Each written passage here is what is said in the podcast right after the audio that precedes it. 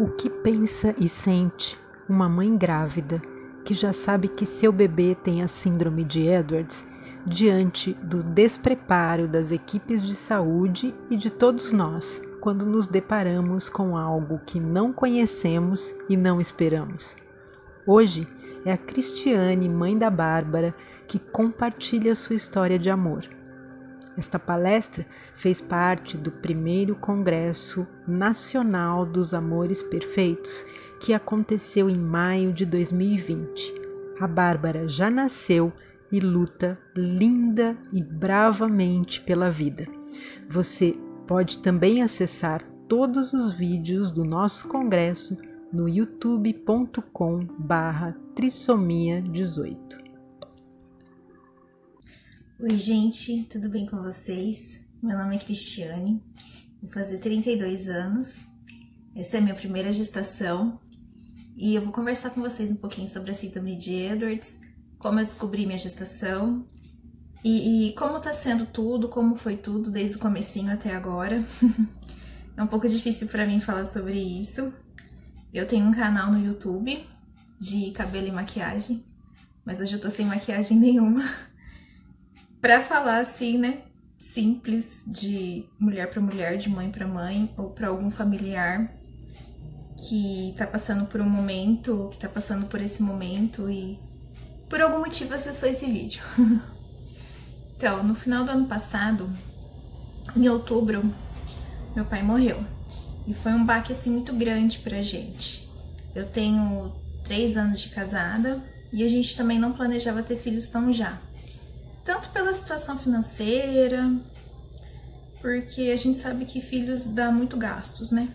Então, e meu pai, assim, ele era uma pessoa que ajudava muito.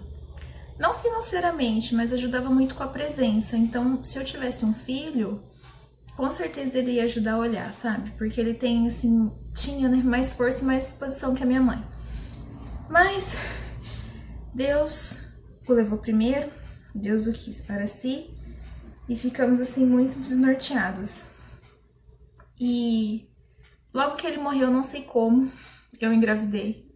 Até no meu vídeo no YouTube eu conto como que eu descobri a gestação, porque na verdade eu nem lembro como que esse nenê veio parar aqui dentro de mim, porque foi um luto tão grande e tipo, praticamente um mês depois eu já descobri que eu tava grávida. Então, enquanto eu ainda estava chorando o luto do meu pai, tinha um nenê se formando dentro de mim. Mas a gente sabe que isso não influencia, que a Edwards é uma síndrome que não tem nada a ver com o seu DNA ou com o que você está passando, é uma coisa que acontece mil e um milhão, mais ou menos, vamos dizer assim, e que não é nada que você faça, não é nada que você coma, não é que você passou susto, não tem nada a ver muitas crendices populares que as pessoas dizem. É uma má formação nos DNAs na hora da fecundação e acontece. E eu fui premiada. Então, logo depois da morte do meu pai, né, veio essa descoberta desse bebê. Fiquei um pouco assustada porque eu pensei, meu Deus, e agora? Né? Porque aí eu não tava trabalhando fixo, só meu marido tava trabalhando. E minha mãe naquele luto, tudo. Por um lado foi bom para ela, sabe? Que daí ela começou a se distrair com o nenê, tudo mais. Mas aí foi no começo, assim, quando você não deseja um bebê, quando você não planeja, é normal alguma mãe até meio que rejeitar, sabe? Então, por um momento, sabe, tipo, eu pensei justo agora, justo nesse momento, acabei de perder meu pai, nossa situação financeira não tá legal, como que eu vou botar uma criança no mundo, né? Eram minhas dúvidas. Nada contra estar grávida e nada contra o bebê, mas contra a situação, né? A situação que eu tava passando. Bom, mas foi passando os tempos, eu fui assim aceitando a ideia, porque eu li que é normal no começo quando não é planejado você assustar e tudo mais. Então, tipo, eu parei meio que me condenar, sabe? Porque às vezes eu ainda pensava assim, poxa Deus, Tanta gente querendo ser mãe, tanta gente tentando, tentando e não consegue. Por que justo eu? Podia ter dado a vez para outra mulher. Era o que eu pensava, sabe? Mas em tudo Deus tem um propósito. então, quando. Assim, eles sempre falam que a mulher tem um sexto sentido, se é menino ou se é menina. E logo que eu descobri a gestação, dentro de mim ficava um sentimento de, ai, tipo, eu quero que seja menina, eu quero que seja menina, eu quero que seja menina. Sendo que antes eu não tinha esse pensamento de menino, menina, nada. Às vezes eu achava que eu queria menino porque dizem que menino é mais apegado com a mãe. Mas logo que eu descobri a gestação veio um sentimento assim: tomara que seja menina, tomara que seja menina. Eu comecei a desejar, tipo, muito uma menina. E aí nós fizemos o exame de sexagem fetal, porque queríamos muito saber o que era. Aí nossos parentes, nossos cunhados fizeram um chá revelação. Tudo isso foi antes da pandemia, tá? E foi muito legal, gente, porque todo mundo da família, todo mundo, acho que 95% das pessoas achava que era menino. Até no vídeo, eu também tenho um vídeo no meu canal, como eu descobri, que tipo, a minha cunhada pergunta quem acha que é, que é menina. Acho que só três pessoas levantam a mão. E quando pergunta quem acha que é menino, um monte de gente ergue a mão. Então todo mundo tava esperando por um menino, todo mundo tava achando que era menino. Mas o meu coração estava desejando a menina e meu marido também estava desejando uma menina. É que a gente não queria falar, não queria demonstrar pra, de certa forma, o neném não se sentir, tipo, rejeitado, né? Ai, eles queriam menina e eu sou menino. Ou, ah, eles queriam menino e eu sou menina. Então a gente estava guardando pra gente os nossos, os nossos anseios, né? Quanto ao sexo. E quando eu descobri que foi menina, nossa, que alegria! Eu fiquei muito, muito, muito feliz. Já comecei a comprar coisinhas, também no meu canal tem um vídeo de várias comprinhas, gente. Eu comprei muita coisa, ganhei muita coisa. E, nossa, foi tipo um sonho, sabe? E aí, né, quando você é obrigado, obrigado não, né? Porque eu tava passando em dois médicos. O médico do convênio, que a gente tem um convênio aqui, não cobre muita coisa, mas cobre alguma coisinha. O médico do convênio, e também abri o pré-natal no posto, porque eu queria acompanhar os dois, ver qual que eu ia gostar mais, qual que eu ia me identificar mais, e aqui, pelo menos na minha cidade, o posto é bem melhor que o particular. E com o tempo eu fui descobrindo que sim. Ai, gente, às vezes eu canso por causa da posição, que cansa um pouco a barriga. Depois eu mostro a barriga pra vocês, tá? Bom, então, chegou o dia do bendito morfológico, né? E lá vamos nós. E tava tudo muito bem, tinha o ossinho nasal, só que a translucência local tava 3,9. E daí a médica que fez o ultrassom, ela falou que pode ser que seja alguma coisa, pode ser que não seja.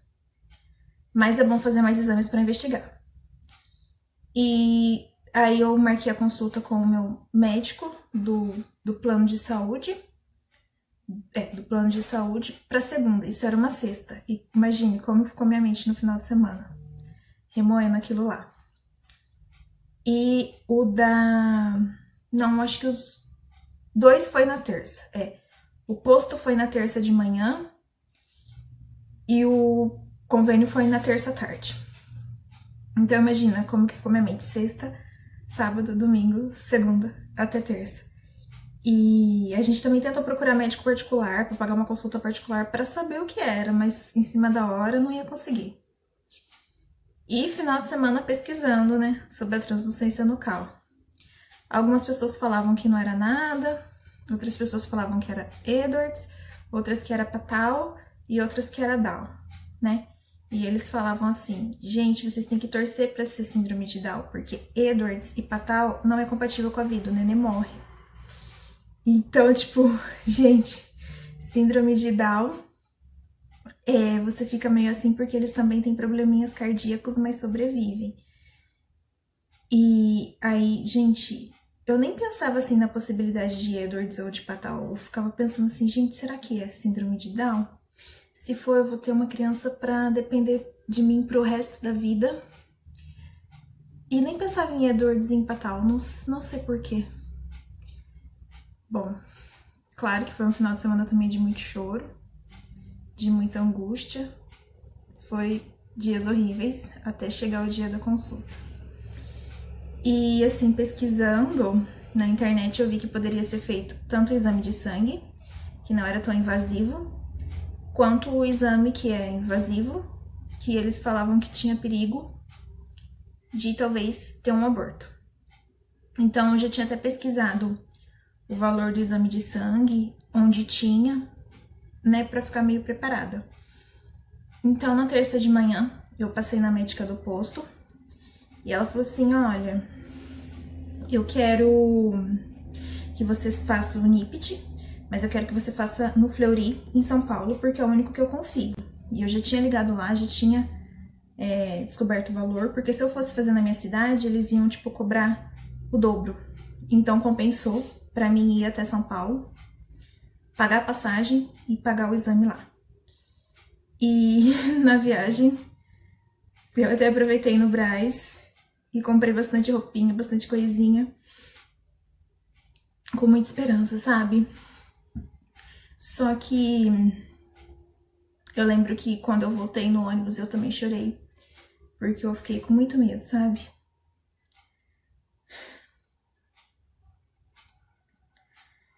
Que ela não usasse as coisas que eu comprei. Desculpa. Aí o exame acho que ia levar acho que sete ou dez dias para ficar pronto e a gente ia acompanhar pelo pelo site, não precisava ir lá buscar. Ah, esqueci de falar uma coisa. Na terça de manhã eu fui, né, no SUS. E na na terça tarde eu fui no médico do convênio porque eu queria ver se ele ia dar uma outra opinião, se ele ia sugerir um laboratório mais próximo ou se ele ia sugerir o cariotipo. Só que daí ele falou para mim, ele falou: "Não, seu bebê tem síndrome de Down".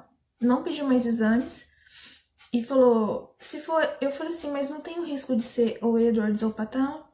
Aí ele falou: "Não, se fosse, você já tinha perdido. E se fosse também, você vai perder, porque não é compatível com a vida." Então ele falou: "Seu bebê tem síndrome de Down, e não precisa fazer mais exames." Só que depois disso, sabe, eu não quis mais passar com ele. Eu não quis mais ir até ele e continuei com o pré-natal só no posto. Bom, aí o. Eu lembro que o exame ia ficar pronto, o resultado do exame ia ficar pronto antes. Eu acho que eles deram 10 dias, mas ficou pronto 7 dias antes. E meu marido ele tava com o login e a senha. E a gente tava bem assim, feliz, comendo. Aí do nada ele acessou o celular e ele viu que já tinha o resultado. E ele não falou para mim que tava acessando. Aí ele falou: "Amor, já saiu o resultado". Aí lê aí que eu não tô entendendo. Aí deu Edwards. Aí eu assim, eu acho que eu já tinha chorado tanto que na hora do impacto nem nem tinha lágrimas mais para chorar, sabe? Eu, eu, eu ficava com aquela lembrança do que o médico falou: se for Edwards, você vai perder você, você vai perder. Eu ficava, meu Deus, eu vou perder, eu vou perder. Aí a minha irmã ela mandou um vídeo de umas meninas que tinham Edwards no YouTube e tinha uma descrição sobre a síndrome do amor. E eu demorei um tempo para pesquisar sobre entidades que ajudavam. Demorei um tempo para pesquisar porque tipo eu tinha medo do que eu ia ver, do que eu ia ouvir porque as pesquisas na internet sempre falavam que o máximo que essas crianças viviam era dois anos. Então, eu tinha muito medo de pesquisar e, e ficar achando coisas ruins, sabe? Até que eu entrei no grupo do Face e no começo também me fazia mal entrar lá e olhar aquelas crianças entubadas, entrar lá e olhar aquelas crianças com malformações, respirando por aparelhos. Eu ficava assim tipo, muito chocada, sabe? Eu chorava muito porque aquilo me impactava. Quando a gente engravida, a gente espera uma criança normal, a gente espera uma criança saudável, a gente não espera que, que uma criança vai ficar dependendo de aparelhos e que não há nada que você possa fazer, não há nada que você possa gastar, nem que você tenha dinheiro. Então, no começo, assim, olhar as fotos. Na verdade, eu nem olho muito Facebook porque eu não gosto. Mas às vezes, quando eu entrava lá no grupo, eu ficava, tipo, muito impactada com as fotos, sabe? Mas depois eu acabei entrando no grupo do WhatsApp. E também o grupo, assim, tem as dindas, né, que ajudam a gente, que conversam com a gente. Então elas conversaram muito comigo, me ajudaram muito, assim. Eu não falava muito no grupo, eu mais ouvia, eu mais lia. Se eu tinha alguma dúvida, eu perguntava Porque é uma fase difícil, a fase de aceitação, porque você fica tipo com um luto, sabe? Você fica assim, sem saber o que fazer, sabe? Você fica tipo com muito medo, achando que vai perder a qualquer momento. Só que com o tempo, gente, a gente aprende a viver um dia de cada vez. A gente aprende a valorizar essa criança o máximo possível. A gente aprende a amar ela mesmo, sabe? Porque eu tenho duas amigas que passaram, não por isso, foram umas formações, mas não foram Edwards. E as duas perdeu. Uma foi bem antes de eu engravidar, e a outra foi agora, tipo, recentemente. Acho que a gente tinha um mês de diferença.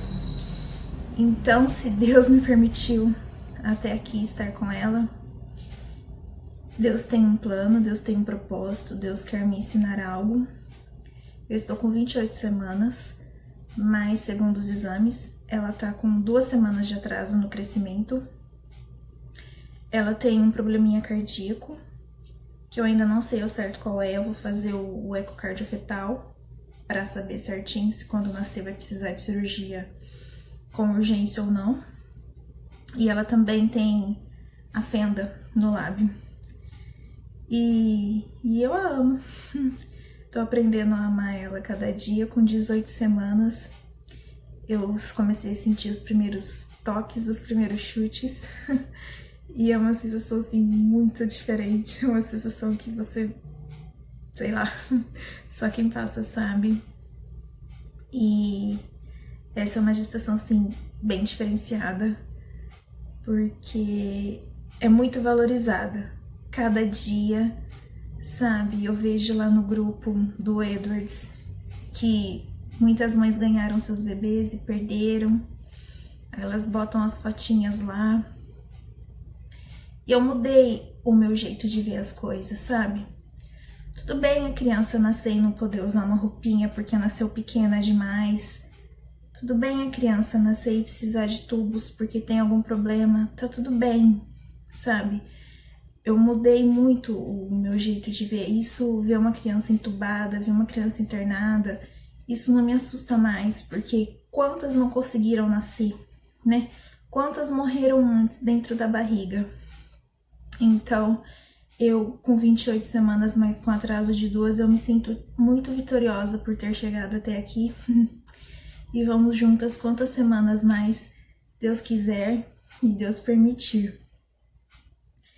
E, e tudo precisa de tempo, sabe? O seu coração, a sua mente precisa de tempo para você aceitar, para você e para você amar, sabe? A gente não pode julgar quem optou por um aborto. A gente eu não posso julgar nada nem ninguém, porque a mente de cada um, a vida de cada um, cada um que sabe, né? As, as lágrimas, as dores, os choros de cada um é único, cada um sabe o que passa, cada um sabe a cruz que carrega. Mas eu quero dizer para você que tá grávida, para você viver cada dia como se fosse o último. Porque na verdade a gente não sabe, né? Esses bebês com essas doenças têm uma probabilidade maior de morrer, de morbidade, né? Isso a gente sabe. Mas ninguém é imortal, né? Meu pai, por mais forte que fosse, a gente achava que ia viver muitos anos mais, porque trabalhava pesado, ia para baile e tudo, do nada morreu como um sopro. Então a vida é um sopro, né? Então eu não sei se amanhã eu vou morrer, se amanhã é meu marido, se é minha mãe, se é meu vizinho, se é meu bebê. Às vezes meu bebê vive até mais que muita gente.